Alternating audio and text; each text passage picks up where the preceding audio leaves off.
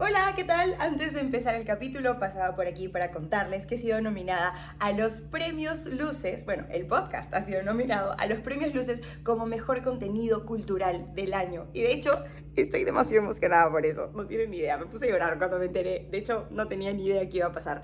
Pero aquí es donde entran ustedes y aquí es donde los necesito, porque los premios se ganan con votaciones, entonces les voy a dejar por aquí abajo el link para que ustedes puedan ir y votar. Yo sé que es latón, porque de hecho tienes que loguearte y loguear tu cuenta de email o de Facebook para poder votar y no sé qué, pero es la única forma de poder votar. Así que les voy a pedir que por favor, por favor, por favor se den dos minutitos de su tiempo para ir a votar. Ya saben, el link lo dejo por aquí abajo. Para mí es muy importante porque es como un reconocimiento a todo el trabajo que hemos venido haciendo. Y además son los premios más importantes, sobre todo para cualquier artista o creador de contenido que sean aquí en Perú. Así que ¿Me ayudan, por favor? Sí, gracias. Ahora sí, vamos con el capítulo. Cuestión de Cuestionar es un espacio creado para darnos tiempo. Tiempo de revisar esas temáticas que nos morimos de miedo de revisar. Tiempo para darle una vuelta más a nuestras historias y a la de nuestros invitados. Y aunque en esta sociedad los temas tabú no se tocan ni se cuestionan, adivina qué, para mejorar, a veces solo es cuestión de cuestionar. Hola, hola, ¿qué tal amigos? ¿Cómo están? Bienvenidos una vez más por aquí a Cuestión de Cuestionar. El capítulo de hoy es bastante interesante, para mí es muy importante, es una temática que nunca antes hemos tocado y eso es lo más chévere, mm. porque vamos a hablar de algo que nunca antes hemos interiorizado, tal vez no te has cuestionado, pero es algo muy importante. Hemos hablado de que hay cosas en nuestro día a día que deberíamos cuestionarnos cuál es la relación, por ejemplo, con la comida, cuál es la relación que tenemos con las redes sociales, qué relación tenemos con la gente que nos rodea, que fue el último capítulo. Y quisiera retarlos a que se cuestionen cuál es la relación que tienen ustedes con el dinero o con las finanzas. Así que por eso traje a un experto que es Daniel Bonifaz. Me encanta su contenido y qué placer tenerlo hoy en Cuestión de Cuestionar. Bienvenido, Gracias. Daniel. Gracias por invitarme, Macla. Me encanta tu programa. Ay, gracias, gracias por, por haber aceptado la invitación. Como te dije, para mí no había otra persona que pudiera venir a hablar de este tema que hace tiempo quería tocarlo, que no fueras tú, porque tú explicas todo como para dummies y créeme que yo en todo lo que es finanzas soy súper dummy. Así ¿Sabes, que ¿sabes qué, qué, interesante eso? Porque, o sea, yo me considero un dummy eh, en finanzas. O sea, en general, cuando yo estudié comunicaciones por el miedo a, la, a, los números. Entonces, eh, creo que el hecho de ser consciente de, de ser dummy hace que esté como que en esta constante, oye, ya, si es que yo te hablo de temas financieros, no sé, del S&P 500 o de cuestiones técnicas, este, la gente no va a entender y probablemente por eso no se, asusta, ¿no? Eh, y creo que esa, esa, fue mi motivación cuando lo hice, ¿no? Creo que si es que alguien no es capaz de explicar finanzas eh, para un niño de 7, 9 años, creo que él no entiende realmente suficiente o no sabe cómo aplicarlo en su vida, ¿no? Al final hay un TikTok muy gracioso que es que cuando he usado la raíz cuadrada en mi vida, ¿no? Nunca. Entonces, hay gente que de repente, o maestros que se, se ufanan de, de, saber cosas técnicas cuando a veces es mejor saberlas aplicadas a la vida, ¿no? Eh, y eso es lo que más valoro, tanto consumir ese contenido como enseñarlo, ¿no? Me encanta que hayas hablado de los niños de 7 y 9 años, porque siento que precisamente ahí está como que uno de los breaking points en las finanzas. 100%. No solamente eh, el, em, no sé si desvalorar desde una edad temprana que un niño entienda de finanzas, maneje sus propias finanzas, porque dices, ay, es un niño, ¿cómo le voy a dar plata? Se va, va a ir al colegio, se va a comprar cinco hamburguesas, tres chocolates y tres gaseosas, y luego va a venir y me va a decir, papá, más, más plata. Pero creo que enseñarles a los niños desde pequeños a manejar sus finanzas es súper importante y no solo a los niños, eh, a las mujeres. A las mujeres se nos deja total y completamente de lado en las finanzas desde que somos muy pequeñas. Yo no sé si mi mamá lo sabe, pero yo no tengo idea de cuánto gana mi papá, yo no tengo idea de las finanzas de mi familia en general, no tengo idea de cómo la manejan, porque creo que siempre se me dejó muy de lado en lo de las finanzas y fue por experiencias propias que yo tuve que aprender a ordenar mis propias finanzas. Y creo que nos pasa a muchas mujeres. Por experiencias feas, normalmente. Por experiencias, no, no experiencias feas. Eh, intenté hacer como una, eh, un negocio, con un emprendimiento que de hecho te mandé, te mandé mascarillas. Ah, sí. Sí, hice mascarillas negras. Las, las negras de tela. Y tu esposa me escribía todos los días, Bacla, por favor, tienes, necesito mascarillas negras. Ya. Lo hice con mi ex. Y él era una persona súper ordenada, sus finanzas así, olvídate. Y yo decía, ala, creo que tengo que hacer lo mismo que él. O sea, porque le va muy bien, lo maneja muy bien y yo también quiero hacerlo de esa forma. Y él fue el que me enseñó a ordenar mis finanzas y hasta el día de hoy lo hago. Usa su metodología. Uso su metodología, que pueden haber otras, así que ahora tú me vas a enseñar otras metodologías, a ver si me copio de la tuya. Me encanta. ¿Sabes qué? Siempre, siempre estoy pensando eh, cómo le voy a enseñar. Tengo una hijita de, ya va a cumplir un año este jueves. Bueno, no sé cuándo salga este podcast. El próximo miércoles. El próximo miércoles. Bueno, ya habrá cumplido un año y siempre estoy pensando cómo le enseño de finanzas a, a mi hija. Y no sé por qué estuve viendo, o sea, ya, por ejemplo, el tema de los impuestos. No voy a comprarle un helado y voy a comer el 30%. Esos son los impuestos. Pero creo que es un reto. Eh, pero esto que te digo de que si no sabes explicarle algo a un niño de 7 años, no lo digo yo, sino lo dice eh, Feynman, que es el premio Nobel en economía de los años 70, eh, que él decía, oye, si tú no eres capaz de explicarle a un niño de 7 años que te entienda realmente, no has entendido nada. Y por otro lado, algo interesante que dices es que es un tabú hablar del dinero. O sea, sí creo que está bien marcado con el tema de diferencias eh, de género, pero creo que en general, ¿por qué es un tabú hablar de dinero? ¿no? Yo tampoco sabía cuánto ganaba mi papá, mi papá es de la Fuerza Aérea, pero no sabía cuánto, cuánto ganaba y eso es un problema porque no sabes cuánto valen realmente las cosas que te dan. ¿no? Creo que una de las cosas más importantes que le enseñaría a mi hija es, oye, no sé, si es que en algún momento de los 18 le regalo un carro y tengo la posibilidad de regalarle un carro, esto es tantos años de chamba, tantos años de trabajo, o sea, relacionar el dinero, el esfuerzo, eh, el dinero con el esfuerzo y el tiempo, ¿no? Y, creo que es un tabú porque no le damos el recto lugar al dinero. Y, mi, mi, approach es decirle a la gente, oye, hablemos más seguido de plata. O sea, porque a veces, no sé, estás en la mesa y no quieres hablar de plata, no quieres hablar de cuánto ganas, te da cierta como que cosa. Obviamente no lo vas a decir a, los cuatro vientos, pero si es que es gente de confianza, deberías hablar del tema. Porque, o sea, pueden surgir oportunidades, pueden ser cosas que tú estás interpretando mal. Yo tengo una amiga que pagaba el mínimo de su tarjeta de crédito años de años. Entonces, ese tipo de cosas pueden estar pasando y no lo sabes. ¿Por qué creo que no le están dando el recto lugar? Porque ven, creo que el dinero como un fin en sí mismo y creo que lo relacionan mucho que ser, ser una persona adinerada es igual a ser una persona exitosa. Y si no tengo plata, no soy una persona exitosa. Lo cual es falso. Hay un libro que me encanta para finanzas personales. Se llama eh, La psicología del dinero. Y ellos hacen una diferencia bien interesante entre ser adinerado y ser rico. Una persona que gana mil dólares al mes puede ser más rica que una persona que gana diez mil. Porque ahí está el tema de tu metodología, el orden, la tasa de ahorro que tienes, qué haces con ese ahorro. ¿Tienes más libertad al momento de trabajar? O sea, cada vez que tú haces que el dinero trabaje para ti de alguna forma. Todo eso de ahí me cambió la, perspectiva y hace que vea el dinero como un medio y no como un fin. ¿no? Eso para mí, el dinero es un medio para tener más libertad con mi familia, el dinero es un medio, no sé, para poder tener tiempo para hacer las cosas que me gustan, etcétera, ¿no? 100% alineada contigo, creo que dentro de mis creencias también es que el dinero es un medio y no es un fin. Yo no trabajo para tener dinero, yo no como mi, mi fin no es tener miles de ceros en la cuenta. Pero también está el otro lado del el orden. Creo que hay mucha gente que no sabe cómo ordenar lo que tiene. Tal vez tienen el mismo pensamiento que nosotros, pero tal vez no saben ordenar bien ese medio que es el dinero.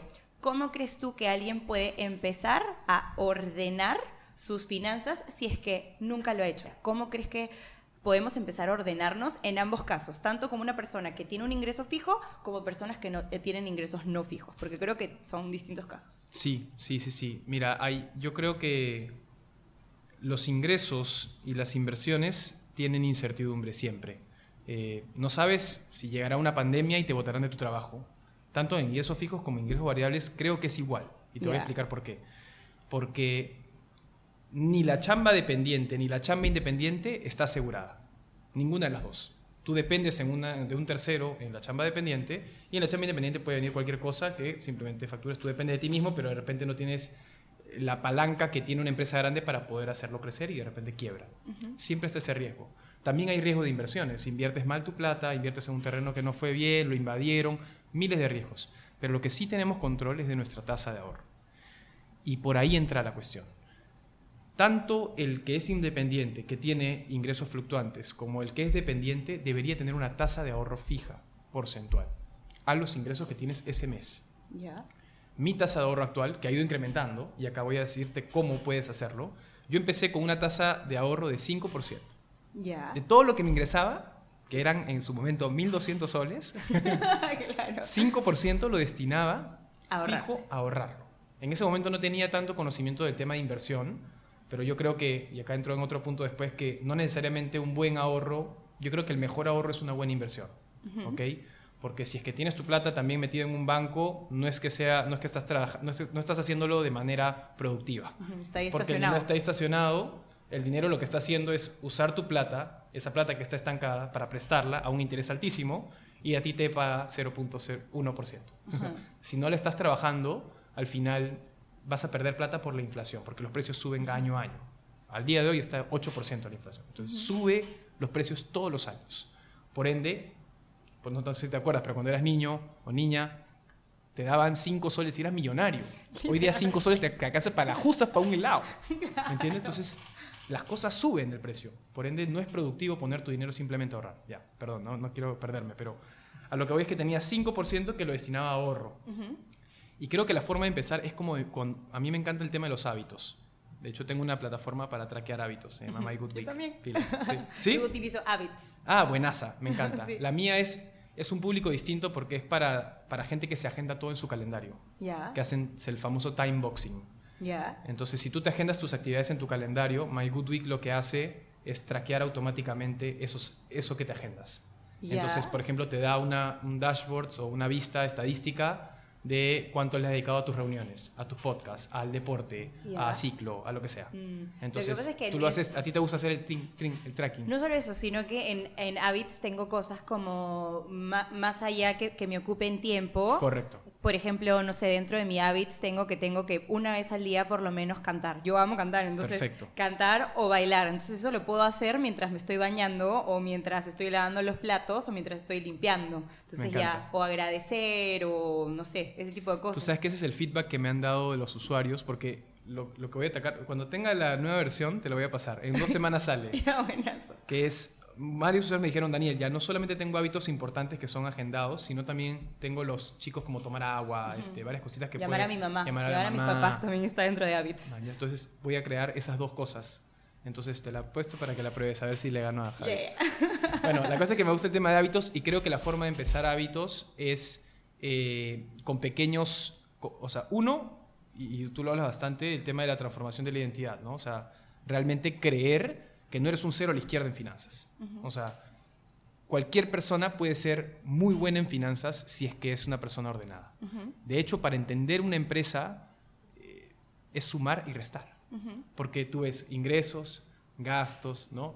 Ok, ¿cuánto te costó generar esos ingresos? Y vas simplemente restando hasta llegar a la utilidad neta. Excel ¿no? hace todo, en mi caso. Excel hace todo en ese caso. Pero lo que voy es que es más sencillo de lo que la gente lo pinta. Entonces uno tiene que crear, ¿sabes qué? Quiero ser una persona ordenada en mis finanzas. O quiero ser, ¿sabes qué? Una persona libre financieramente. Eso quiero ser, esa es mi identidad. Y de ahí creas el sistema que va a permitirte construir el resultado. El sistema para mí es 20% todos los meses voy a ahorrar, invertir, slash, ¿no? Slash invertir. Eh, y que sea un hábito chiquito. O sea, ¿sabes qué? Si es que sabes que el 20% hoy, de repente en esa época cuando ganaba 1.200 soles, 20%, era mucho. demasiado. Pero me puse 5 y lo cumplía. Y en chico. ¿Y sabes qué? Todos los meses. Creo que cuando haces el hábito más pequeño, alcanzable, fácil, sencillo, ¿no? Lo que decía el, el libro este de hábitos atómicos es esto, ¿no? Sencillo, atractivo, eh, es más fácil. Igual le pasa con el dinero. Creo que ese hábito de ahorro, sí o sí, para empezar. Eh, eso es uno. De ahí te diría que es la parte de la inversión. O sea, lo que hablábamos de que el dinero no es productivo si lo metes en, en una cuenta de banco. Creo que hay muchas alternativas para hacer que el dinero finalmente cumpla su objetivo, que es que te dé más tiempo. Nada más. El dinero funciona para darte tiempo. Tiempo. Y en ese sentido, hay dos maneras. ¿no? Por un lado, generaste tasas de ahorro, pero la otra manera es cómo genero nuevas fuentes de ingresos, en donde no necesariamente dependa de mi tiempo. Y ahí entra la parte interesante porque hay un libro muy bacán que se llama La vía rápida del millonario. Ya, parece como un libro como, ah, vende humo. Claro. ¿Cómo ser millonario en cinco pasos? Sí, Es un libro de, Marco que de hecho empieza el libro y dices, man, ya, este pata, el de pata dice, este, probablemente piense que te va a vender humo, ¿no? Pero, no. Pero no. bueno, es buenazo porque él habla del concepto de que nuestros papás siempre nos dijo que el dinero no crece en los árboles, ¿no? Oye, este, no sé, mi mamá siempre me decía, perdón la, lengua, pero oye, yo no cago plata, ¿no? este, siempre te dicen eso. Pero en verdad, voy a adaptar el concepto de este libro, se puede cagar plata. o sea, hay forma de cagar plata. Y es que hay sistemas, eh, él decía el concepto de los árboles, que la, plata no crece en los árboles, ¿no? No cagas plata. Pero hay fórmula en la que los sistemas que tú crees generen fuentes de ingresos que no dependan de tu tiempo. Te pongo este ejemplo, el ejemplo del podcast. Yo también tengo un podcast, por ejemplo. He cerrado ya dos auspiciadores para 12 capítulos. Entonces, yo siempre hablo con mi hermano, con mi co-host, que es Diego, y le digo, hermano, estamos hablando de lo que nos gusta, que son los negocios, y nos están pagando, por, hablar una hora entre patas, ¿manjas? Eso es un sistema, un sistema de contenido, de distribución. Si es que tú tienes una red social gigantesca, por ejemplo, y la publicidad te paga porque tú llegas a mucha gente, es una forma de apalancamiento, se le dice. O de, sí, una palanca para poder llegar al resultado sin necesidad de tu tiempo. No es que tienes que ir uno a uno mostrando tu contenido, sino que ya tienes el canal de distribución. La otra es alquileres. por ejemplo, Paulo, mi socio, eh, se acaba de ir, no sé, dos semanas a Máncora, Ya, y ya dejó alquilado su departamento. Eso es una forma de apalancamiento. Está haciendo dinero sin necesidad de este, dedicarle tiempo a eso. Hay otras formas, el contenido puede ser un libro, eh, hay otras formas, el dinero en sí mismo también es un apalancamiento. Si tú le prestas a alguien y le cobras un interés, estás apalancándote sobre tu dinero. Y la tecnología. O sea, para mí la tecnología es, ha sido el principal sistema que he encontrado en mi vida, por eso creé Cambista, Flip ahora, que es un fondo de inversión digital, My Good Week, que es para atacar hábitos. O sea, creo que el código es clave para, para poder apalancarte, ¿no? Entonces tienes varias fuentes, varias como palancas en donde tú puedes ir creando. Pero yo personalmente, por más que estés en el mundo dependiente o en el mundo independiente, creo que tienes que encontrar estas palancas en tu vida el trabajo fijo te paga por tus 9 a, las 6 de la tarde, ese tiempo que tú le dedicas, un sueldo fijo. Si te quedas solamente en eso, me pregunto, ¿cómo la gente se compra un DEPA que vale 200 mil dólares con un ingreso fijo que probablemente sea 30, 40 años de vida eso? ¿no? Si es que solamente te quedas en eso, creo que es complicado afrontar la vida hoy en día creo que el dependiente, si es que no encuentras formas de hacer productivo el dinero, va a ser muy difícil salir adelante. Entonces, creo que estar obsesionado, no obsesionado, pero yo, estoy un poco obsesionado con que cómo creo un sistema que no dependa de mi tiempo, para que ese sistema me haga cagar dinero. y decirle a mi mamá, y decirle a mi mamá, sí me puede cagar dinero. me encanta lo que dices porque siento que sirve muchísimo para las personas que ya tenemos un sistema en donde cuidamos de nuestro dinero, en donde tenemos dinero ahorrado. De hecho, yo no me he metido todavía a invertir, no tengo idea de cómo hacerlo. Justo en el, en el capítulo pasado me tocó una de las cartitas estas de miércoles que te hacen hablar con que tú no quieres. Y decía algo así como, ¿cuál es esa meta que todavía no has cumplido y qué tienes que hacer para cumplirla? Y yo decía, mi, mi meta es comprarme un departamento y si no lo he hecho es simplemente porque no me he informado de cómo es que puedo hacerlo porque no tengo idea si es que tengo la capacidad financiera para hacerlo o no, porque sí, yo soy muy ordenada con mis finanzas, yo sé cuánto entra y cuánto sale, sé cuánto he ahorrado ese mes, no no lo tengo así como que 5%, 10% o 20%, sino que simplemente sé, o sea, soy consciente y también ordeno, por ejemplo, no sé, pues gasté tanto en comida, gasté tanto en fiesta, gasté tanto en, en movilidad, gasté tanto en tantas cosas. Entonces, ahí mes a mes voy viendo cuánto voy gastando en cada cosa y me voy balanceando y digo, bueno, el mes pasado ya gasté demasiado en Rappi demasiado, excesivamente. Este mes me voy a controlar un poco más, voy a cocinar un poco más en mi casa, etcétera, etcétera. Y lo controlo así. Pero siento que hay gente que ni siquiera controla eso. O sea, tengo muchas amigas que agarran y me dicen, ¿qué? ¿Tienes un Excel en donde pones cuánto entra y cuánto sale? ¿En serio? Es más, tengo amigos, hombres mayores que yo, que me dicen, ala, como que Lo voy a decir, ya no me importa, ni siquiera lo va a ver. Estuve saliendo con un chico que decía... Eh, que se burlaba de mí, me hacía bromas, como que, ¿qué? Ahora vas a poner este lado en tu Excel, ja, ja, ja porque él no tenía un Excel y él ni siquiera es que tenga un, un, sueldo fijo, él también es independiente y hace varias cosas. Y yo en mi cabeza decía, ¿cómo puedes como tildarme a mí como que lo que, lo que organizaba, que tengo un toque y que meto el, el, el, helado al Excel? Este, y, y, sin preocuparte tú mismo de tus finanzas, mañas. Entonces, siento que hay muchísima gente, creo que como nosotros tal vez lo tenemos un poco más interiorizado. Hay algunas cosas que, que, hacemos, tú muchísimas más que yo, yo como recién estoy empezando a ser más consciente de esto. Este, hay mucha gente que ni siquiera es consciente de eso. ¿Y sabes, por qué? Pues, eh, yo, me pasaba lo mismo. Eh, creo que la gente tiene miedo de abrir su cuenta. O sea, a veces llegaba un mes en donde cuando yo trabajaba eh, como practicante y aparte me cacholeaba como ballet parking en, en, una empresa de eventos. Eh, vivía al día, o sea, vivía la semana, en verdad. Cada evento me pagaban 100 soles, 120 soles.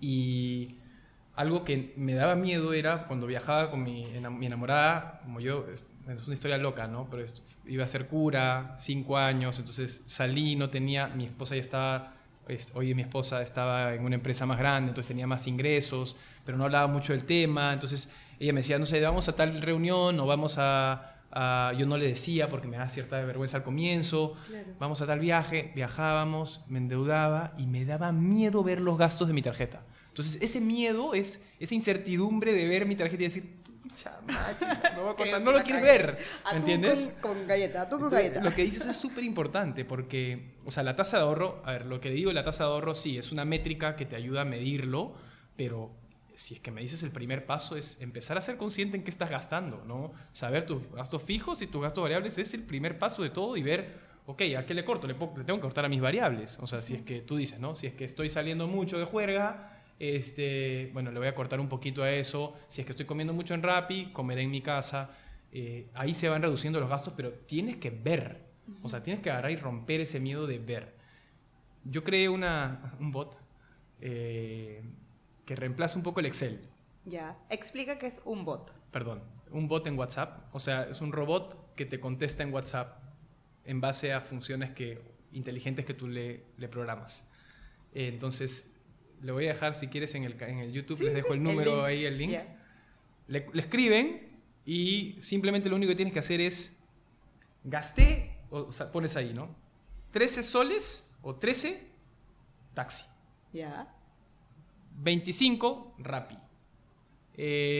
40 está en dólares sin soles. Puedes poner la moneda que quieres. Tú decides. Y lo que hace esta aplicación o este bot es que tú le dices, mándame el resumen.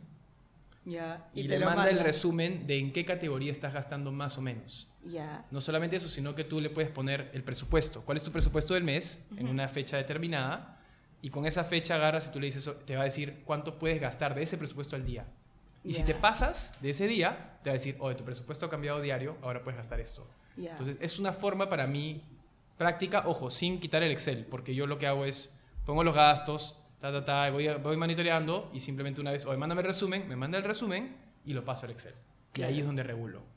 Pero, como decía lo del hábito, hay que hacerlo accesible, porque también hay dos cosas que hacen inaccesible el, el ver las finanzas. El miedo de saber que voy a limitarme el siguiente mes o los siguientes días por ver mis gastos, no tengo, no quiero verlo. Y por otro lado, el abrir la computadora, el ver el Excel. Entonces, entiendo un poco por qué no lo abren, pero no debería molestarte por eso. Claro. Al contrario. Me hace acordar mucho un capítulo que hicimos que hablaba de la procrastinación y que muchas veces uno procrastina no porque te da flojera, o sea, uno agarra y dice, ay, pucha, es que soy demasiado flojo, o, o, no sé, ese tipo de cosas que tú mismo te agarras y, y, dices, si no hago tal cosa es porque soy un flojazo, porque soy un bagazo. No necesariamente, es porque es, es, más emocional. La procrastinación es algo más emocional. Es porque emocionalmente te va a causar una emoción que tú quieres evitar, y, eh, o sea, eso que tienes que hacer te va a causar una emoción que quieres evitar y por eso no la haces. Correcto. Entonces, creo que es precisamente esto. No es que hay que flojera o hay que no sé matemáticas o, no sé. Eh, soy comunicadora. Yo también soy comunicadora. Acabo de descubrir que también Daniel es comunicador, me quedé en shock. Pero yo siempre digo, por ejemplo, siempre chongueo con mis amigos, como que cuando viene la cuenta y tenemos que hacer la división, yo es como, ay gente, yo soy comunicadora, háganlo ustedes. yo soy pésima con los números. Pero sí creo que no puedo ser víctima de mi profesión, no puedo ser víctima de mi género, no puedo ser víctima de mi contexto familiar en donde nunca me hicieron parte de las finanzas y no puedo sentarme en mis laureles a echarle la culpa a mis circunstancias, sino que tengo que ser responsable de. Entonces, cuando yo entendí eso en un nivel financiero también, porque es como una ley que rige mi vida, yo soy responsable de absolutamente todo, no soy víctima de nada, dije, ok, tengo que serme responsable de esto. Sí, me da miedo. En mi cumpleaños, me acuerdo que en, el mes de mi cumpleaños hice una fiesta, no solo hice una fiesta, sino que a finales de ese mes me fui de viaje y el miedo que me daba ver todo lo que había pagado en Airbnb. me fui a la Fórmula 1, me fui a las islas de no sé qué, a las islas, viví la vida de ricos y famosos. y luego yo, a, a, diferencia tuya, lo del bot me parece increíble, lo voy a intentar, pero a diferencia tuya, yo, yo digo, una vez al mes me voy a encargar de esto. Entonces yo pago todo con la tarjeta o con Yape. Entonces entro a mi Yape, veo todo lo que he gastado de 1 a 31 o de 1 a 30, entro a mi tarjeta, veo todo lo que he gastado de 1 a 31 o 1 a 30 y una vez al mes me siento, mayormente los primeros días del mes, me siento y agarro y pongo todo en el Excel. En octubre me daba un miedo porque yo decía, es que he gastado demasiado, me va a salir como que, que he gastado muchísimo más de lo que he entrado y no sé qué. Y sí, efectivamente gasté más de lo que había entrado, eh, pero al final dije, lo voy a ver como una inversión. El viaje es una inversión. El haberme divertido y haber pasado un momento tan increíble con mis amigos, al final del día es una inversión. Entonces como que dije, lo vamos a ver así. Pero sí también te hace ser consciente de que hay cosas que, que estás gastando como gastos hormiga, es, es como que, el, como yo les digo, gastos hormiga, que son gastos como chiquititos, como que el helado o el rapi o... Me acuerdo también que un mes me di cuenta que había gastado muchísimo más que meses anteriores y no entendía por qué. Y me acordé que a principio de mes me había enfermado y como yo vivo sola, mi mami ya no me hace sopita, entonces yo no tenía idea de cómo hacer sopa y aprendí, a, raíz de eso a aprendí. Raíz de esto, ah, ok. Y pedía sopa por Rappi toda la semana porque estaba mal de la garganta y porque estaba como que con mocos y no sé qué y me sentía súper mal y solamente quería sopita. Entonces me pedía sopita, cada sopita me salía 30 lucas, 30 lucas, 30 lucas, 30 lucas, pues. más todo lo que gasté en medicina, más todo lo que gasté en el médico. Si es que yo no hubiera hecho mi Excel y hubiera visto todo eso, no me hubiera dado cuenta que efectivamente había gastado de más en sopita, sopita, y ahora ya, hacer, ya sé hacer sopas y me vuelvo a enfermar. Tal vez no voy a gastar tanto pidiendo sopas de 30 soles en Rappi, eh, pero te hace ser muchísimo más consciente y al final del día perder el miedo a, ver cuánto he gastado o lo que sea puede ayudarme a ser más consciente y a valorar las cosas en las que he gastado y también a ver otras vías de escape de cómo cuidar mi dinero. Como lo decía, vi mi viaje y mi cumpleaños como inversión y lo vi con mucho cariño y con mucho agradecimiento y cuando revisé el Excel no fue como, ah, qué dolor, sí dolió un poquito, pero después dije, no, le he pasado increíble. Entonces ya ese miedo se fue y dije, ok, lo, cambié mi mindset de el gasto y lo vi como una inversión en mí misma. Y las cosas que sí me pareció que pude haberlo hecho mejor, los vi como puntos de mejora. Ok, ¿cómo puedo hacer para dejar de gastar tanto en esto? Voy a aprender a hacer sopa, voy a aprender a hacerme yo mis propias lentejas, voy a, no sé, como hacer en mi cabeza em, cosas que tengo que hacer para mejorar y para no gastar tanto en el mes siguiente. O sea, armarme de herramientas para que eso no vuelva a suceder. Pero si es que no fuera consciente de eso, simplemente seguiría viviendo mi vida en automático. Comprando sopas. Comprando sopas, que es lo que pasa en todas las áreas de nuestra vida. Cuando nos da miedo afrontar algo, cuando nos da miedo ver algo, simplemente vivimos en piloto automático. Y vivir en piloto automático es lo peor que podemos hacer en todas las áreas de nuestra vida y las finanzas es una de esas. Me, ha encantado la relación que has hecho de procrastinar con, con el dinero, porque creo que están muy relacionadas creo que el manejo del dinero está relacionado a la productividad. O sea, al final la productividad es el uso del tiempo de manera eficiente o, aprovechamiento del tiempo correcto, por así decirlo.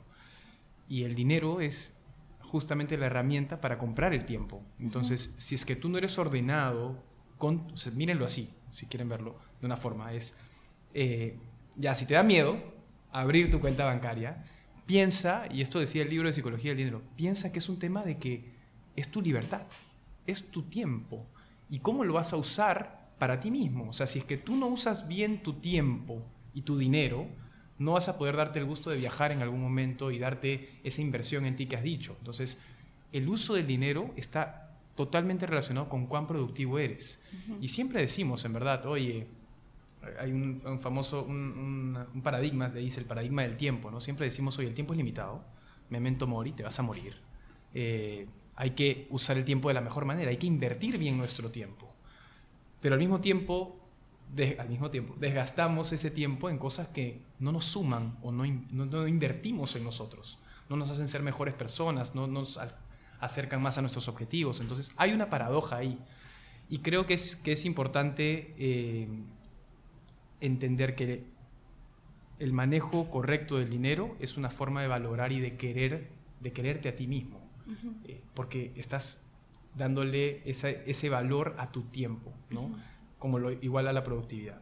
Eh, y en ese sentido, algo importante es, eh, lo que no se mide no mejora, es una frase en, negocios y también en la, en, la, vida personal. O sea, si es que tú no estás constantemente midiendo qué, tan, qué tanto estás creciendo, me encanta que uses la aplicación de, de hábitos esta, este, para traquearlo. Eh, yo uso también My Good Week, como soy fan de esto y veo cuánto le he dedicado a mí, tanto al hábito que quiero crecer de deporte o de reuniones o lo que sea. Entonces yo tengo una meta que es, ok, aumentar el deporte, pero por ejemplo reducir mis reuniones.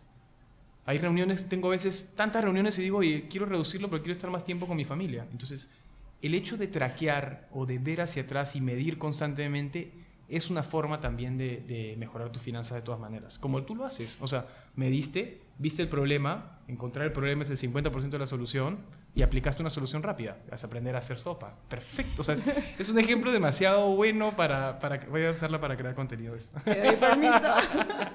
Creo que otra cosa importante ahora hablando del miedo eh, y hablando eh, de las finanzas es la relación que tenemos con el dinero. ¿Qué relación crees tú que tienes con el dinero? Yo creo que con el dinero he, pasado, me gustó la entrevista que hiciste con, con Cinnamon Style porque la relaciono con esto. Como ella se relacionó con las redes sociales y yo me relacioné con el dinero, ¿no? Al comienzo, simplemente, como ella decía, ¿no? Compartía en redes mi vida y luego fui, oye, no es tanto así porque la gente viene, igual con el dinero. Al comienzo yo no le daba la importancia del dinero. A mí como te digo, era hijo, soy hijo mayor, eh, creo que tampoco me educaron mucho en temas de dinero en general, de cuánto valen las cosas, cuánto esfuerzo valen las cosas, y creo que eso, como te decía al comienzo del capítulo, o, antes de grabar, creo, eh, yo soy comunicador y creo que por ser DAMI en temas de finanzas es que más he aprendido, ¿no? Cuanto más sientes la necesidad de aprender, más, más creces o más rápido creces en ese rubro, ¿no? Eh, por un lado era como que desprendido, muy desprendido con el tema del dinero y con mi tiempo también. Y por otro lado, en algún punto de mi vida, que ya, o sea, me casé joven, me casé a los 28, em, tuve dos perritos, tengo dos perritos, ahora tengo mi hija, ya hoy en día veo y digo, o sea, pienso en el poder que tiene el dinero, en buen sentido, si es que es usado de la mejor manera. ¿no? Pienso, no sé, este esfuerzo que estoy dedicándole a, una nueva empresa es, por ejemplo, para el colegio de mi hija, este, este esfuerzo que estoy haciendo para el podcast, que es una fuente de ingresos más, es para la universidad o para comprarme mi propia tabla. Entonces, siempre relaciono las cosas que hago de mi esfuerzo y el tiempo con el dinero. Y hoy en día eh, siento que ya el dinero no me maneja a mí como antes me manejaba, en el que yo dependía de él, sino hoy en día ya, como tú decías en un momento, tengo el control. Y eso es lo que suena feo quizás, pero creo que es importante, y los estoicos decían esto, hay que tener el control de nuestra vida, ¿no? Y, y en ese sentido hay que tener el control del tiempo y del dinero. Entonces, oye, a mí me encanta llegar y decir, oye, por ejemplo, ¿no? Yo todos los meses veo mis ingresos, las fuentes de ingresos que entran, y digo, ¿sabes qué? Primero, y eso es una cosa que me faltó hacer, esta tasa de ahorro que yo digo, primero ahorro. Yo no espero a terminar el mes para ver cuánto me quedó. Si me quedó, lo meto a otra cuenta, que es la de lujos. Que tus flujos paguen tus lujos, dicen. Entonces, primero tasa de ahorro, ¡pum! Lo meto en un lugar donde ahorro, 20%. Vivo con 80%. Mis fijos y a mis variables. A veces no gasto tanto, no salgo tanto, ta, ta, ta. Me queda, ok, de lo que me queda, eso va para la cuenta de lujos. Entonces, siento que tengo el control y eso es algo que no quiero soltar. Eh, porque el dinero es un mal jefe, creo, este, pero un excelente esclavo, dicen. Me encanta. Siento que hay muchas maneras de relacionarse con, con el dinero. Eh, por ejemplo, en, el, en el, caso de, de, mi casa, yo escuché muchas veces a mi papá decir, por ejemplo, Dios proveerá. Mis papás son súper religiosos y era como, no, ya, Dios proveerá, no importa. Entonces mi papá era como, ya, no importa, ¿qué? gasto, porque Dios proveerá, Dios proveerá, Dios proveerá.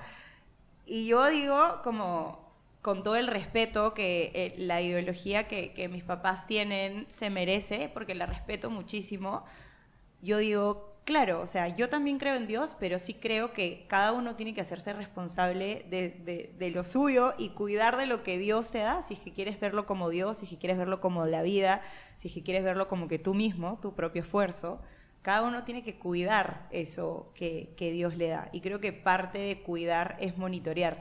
Y como tú dices, la gente le tiene miedo, no sé si le tiene miedo o está mal visto lo del control, ¿no? Lo de controlar, porque es como, ay, pero deja que fluya, ¿no? Porque la palabra favorita de todo el mundo. Que fluya. Que fluya. Yo le tengo como, no sé si decir asco, tirria, a la, frasecita que fluya. No, brother, que fluya no. que, fluya nada. Y la gente... No, es más, tú tienes el orden y el control para que fluya mejor. Exacto, exacto. ya, me encanta, me encanta. Porque claro, la gente es como que fluya, que fluya, pero me encanta que hables del control de una manera como tan buena, porque el control está visto súper mal. Es como, es, tiene súper mala fama, es el, el, enemigo de la historia y no es así, es como el control en muchísimas áreas de tu vida, como tú dices, controlar te puede ayudar a que todo fluya mejor. Porque claro, queremos, y aquí viene de nuevo lo de víctima responsable, que se puede aplicar a todo queremos como echarle la culpa a que no fluyó, ¿no? Echarle la culpa a las demás personas en vez de decir como que no, es mi responsabilidad porque yo no me hice cargo de esta situación. Entonces, si no quieres utilizar la palabra tener el control, parafrasealo como hacerte cargo, que suena más bonito que tener el control. Eh, si es que les da miedo la palabra control. control. Entonces, sí creo que es importante hacernos cargo de nuestras finanzas, hacernos cargo de nuestros gastos. Bueno, en, la iglesia católica, bueno, yo estaba, iba a ser cura, te contaba. ¿Verdad? Este, pero es, es, raro, lo de Dios proveerá es, en verdad es una síntesis, yo creo en Dios también, y, es una síntesis entre la gracia, que Dios te da las oportunidades, por así decirlo, y la colaboración humana. De hecho, me pongo teólogo, ¿no? De hecho, que Dios se haya hecho hombre, para los que no creen, Dios Jesús se hizo hombre, dicen, ¿no? Eso es lo que ellos creen, es la historia. este, para demostrar que está reconciliada la parte divina, la gracia, con el ser humano. Hay un concepto laico, que no tiene nada que ver con la Iglesia Católica, que es muy similar, que se llama la serendipia. La serendipia es, hay mucha gente que se va al extremo de que fluya, la suerte llegará, o Dios llegará, o Dios proveerá y la otra extremo es yo tengo el control de todo, yo lo manejo todo y hay cosas que no puedes manejar. El concepto reconciliador es la serendipia, en el sentido de que hay gente que nace privilegiada. Yo considero que todos de alguna forma somos privilegiados y hay que agradecer por eso. Eh, pero al mismo tiempo es, ya en tu vida van apareciendo estos momentos de oportunidades o privilegios que si no estás preparado para ellos, no los vas a poder tomar, no los vas a poder coger si es que yo te mando y yo corro tabla, si es que yo te mando hoy día a correr, el mar está grande, a la herradura, a cachorrillos, y no, has, no te has preparado, no has ido a correr cinco años seguidos, no, va a venir la ola más alucinante, que, pero no te vas a coger, porque no estás preparada. de igual forma. Estoy en clases de surf. ¿Ah, sí? Buenas, buenas. Entonces, si no vas a tu clase de surf cinco años, no te voy a meter a la herradura. No vas a poder cogerte esa linda ola que es la herradura, la mejor de Lima. Entonces, de la misma forma, creo que el manejo del dinero, y acá hay otro tema interesante que quiero meter, que es eh, los hábitos, siempre, si te das cuenta, la recompensa de los hábitos positivos siempre son a largo plazo. Y la recompensa de los vicios son a corto. Entonces, si yo, por ejemplo, estoy comiendo un poco más saludable, imagínate, y me meto un hamburguesón, la recompensa es inmediata. Uy, qué rico la sensación de la hamburguesa. Pero si de alguna manera como un poco más saludable, a veces voy a sentir un poco de ah, desmotivado porque no hay, tanta, ¿no? La recompensa es a largo plazo, a largo plazo voy a ver algo de resultados. Igual es el dinero. El que fluya, ¿me entiendes? la recompensa es del momento, pero el que dice, oye, yo tengo el, tengo el control o me hago cargo, De, esto, el, el, el resultado va a ser a largo plazo. Entonces, a largo plazo tú vas a poder darte el gusto.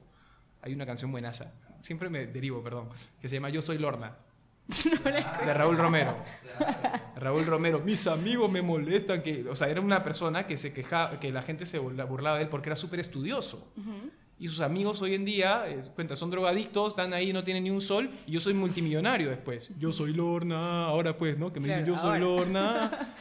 El, el largo plazo del hábito del ahorro del dinero es lo más importante, porque al final tú vas a poder tener tiempo vas a poder dedicarle a tu familia, vas a poder este, darte ciertos lujos de repente, que esas personas que dicen que fluya van a haber priorizado el corto plazo y en el largo qué, ¿no? Eh, eso es lo más importante y, creo que eh, hay que construir hábitos, porque construir hábitos en tu vida te hace ser mejor persona. O sea, nosotros estamos hechos, y acá entro también en la parte antropológica, para... Hay dos dinamismos en el ser humano. Yo estudié antropología en, cuando iba a ser cura y me encantó esto de acá, que es materia de estudios, y es, por un lado estamos hechos para ser, permanecemos en el ser, y por ende hay que conocernos a nosotros mismos, y hay que conocernos y nunca vamos a parar de descubrirnos. Pero por otro lado, el ser humano se despliega en ese ser, y esto me pareció interesante, es decir, con actos tú puedes o ser más o ser menos. Si yo te doy coca todos los días, de acá en adelante, o tú le metes coca, coca, coca, coca, vas a ser menos tú, menos macla, porque vas a estar más en otra, vas a estar este, dependiente de la coca, ¿me entiendes? En el caso del que fluye, va a estar dependiente de esos momentos, ¿no? De esas experiencias que lo mantienen motivado, motivada. Pero en un punto, creo que la construcción de hábitos te hace ser más tú mismo, ¿no? Ser más el deportista, ser más una persona este, atleta en surf, eh, ser una persona libre financieramente, ser una persona emprendedora, ser una persona eh, familiar eh, o un padre de familia ejemplar. Y en eso hay que construir, ¿no? Y para eso están los hábitos. Y uno de los hábitos es el, la organización en el dinero, ¿no? De todas maneras. Porque es una forma de ser productivo, de, de usar tu tiempo de la mejor manera.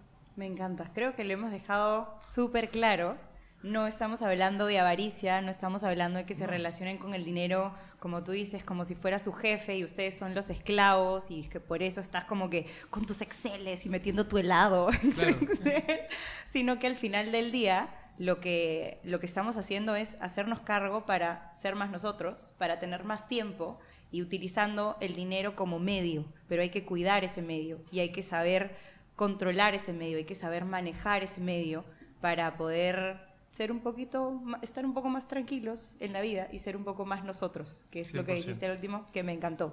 Ahora sí, ¿qué te parece si jugamos? A ver. A ver, a ver. No hemos hablado de inversión, pero eso son otro podcast. Eh, sí, no, eso sí, definitivamente. Para, tu meta, pues, que es invertir. A ver. Puedo demorarme, ¿no? Y pensar. Por supuesto. Asu, ¿qué te gustaría sanar del pasado? Después de decirlo, escribe en un papel y rómpelo. Por último, abrácense. bueno, si quieres podemos editar la última parte, pero, pero dale con qué te gustaría sanar del pasado.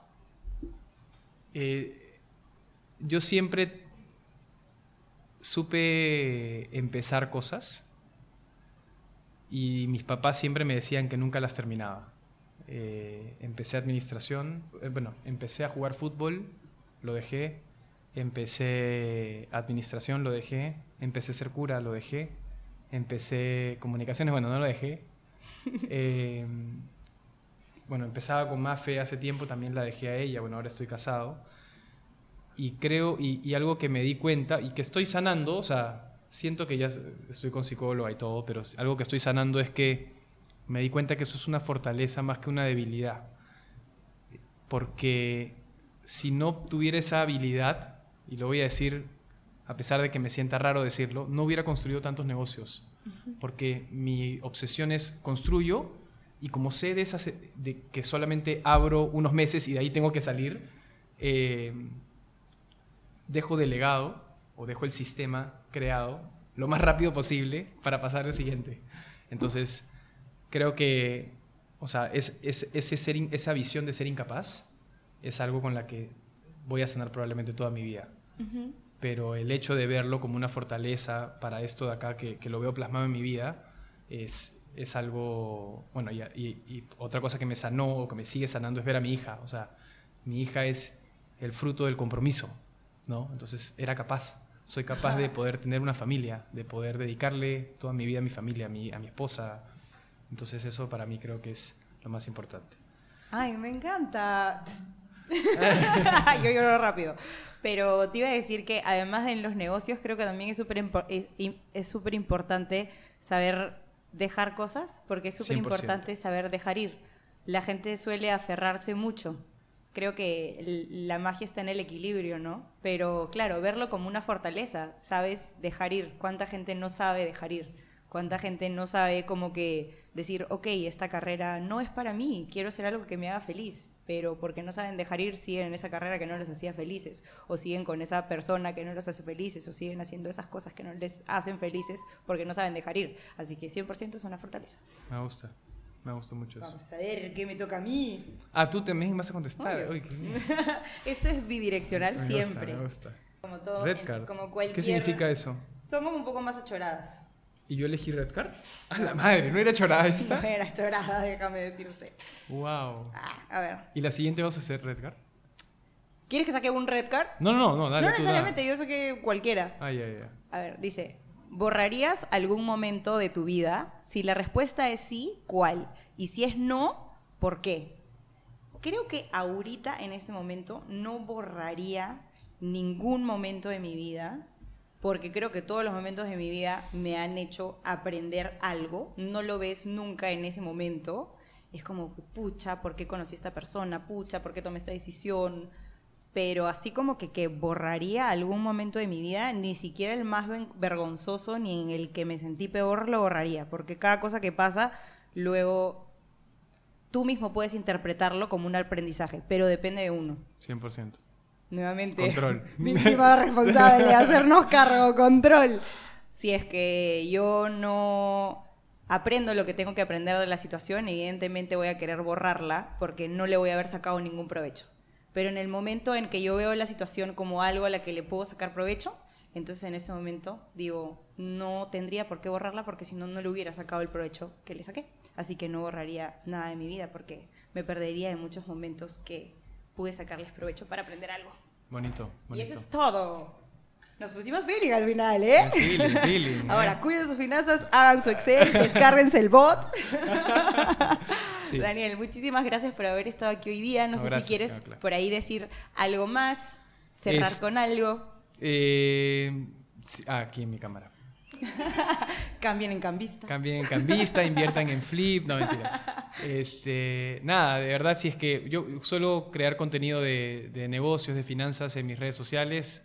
Ahí, ahí de repente los invito a seguirme, a ver, a ver todo ese contenido. Y también estoy súper, o sea, creo que es una de las cosas que, que sé y que una de las creencias que yo tengo de mí mismo es que todos estamos en constante aprendizaje yo mismo sigo aprendiendo y, y, creo que ahí se ha formado una comunidad bonita, así que los invito a participar. Sí, además explica todo perfectamente. Síganlo en Twitter también. En Twitter pone cosas bien ¿Sí me interesantes. ¿Sí?